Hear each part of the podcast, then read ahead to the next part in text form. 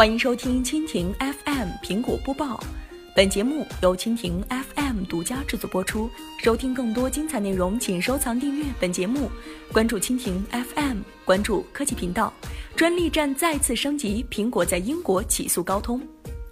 据彭博社报道，苹果已经在一家英国法院起诉高通，针对一项专利和专利权纠纷提起诉讼。此前，苹果已在包括美国在内的其他国家就同一专利同高通展开法律战。报道指出。英国这起诉讼引用了对专利和注册设计的声明。此外，具体细节尚不清楚。苹果首先在美国将高通告上法庭，寻求十亿美元的赔偿。苹果指控高通涉嫌垄断，阻挠苹果从其竞争对手采购关键零部件。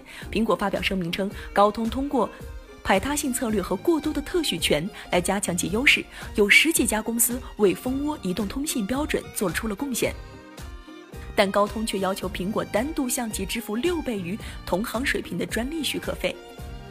苹果公司认为，高通一直在对与其无关的技术收取专利费。苹果还称，高通与韩国当局合作，拒绝向苹果支付十亿美元的补偿。高通最近也被发现，在韩国有反竞争行为。当下，苹果也在中国的法庭起诉高通，寻求一点四亿的美元补偿。苹果指控高通违反了中国的反垄断法。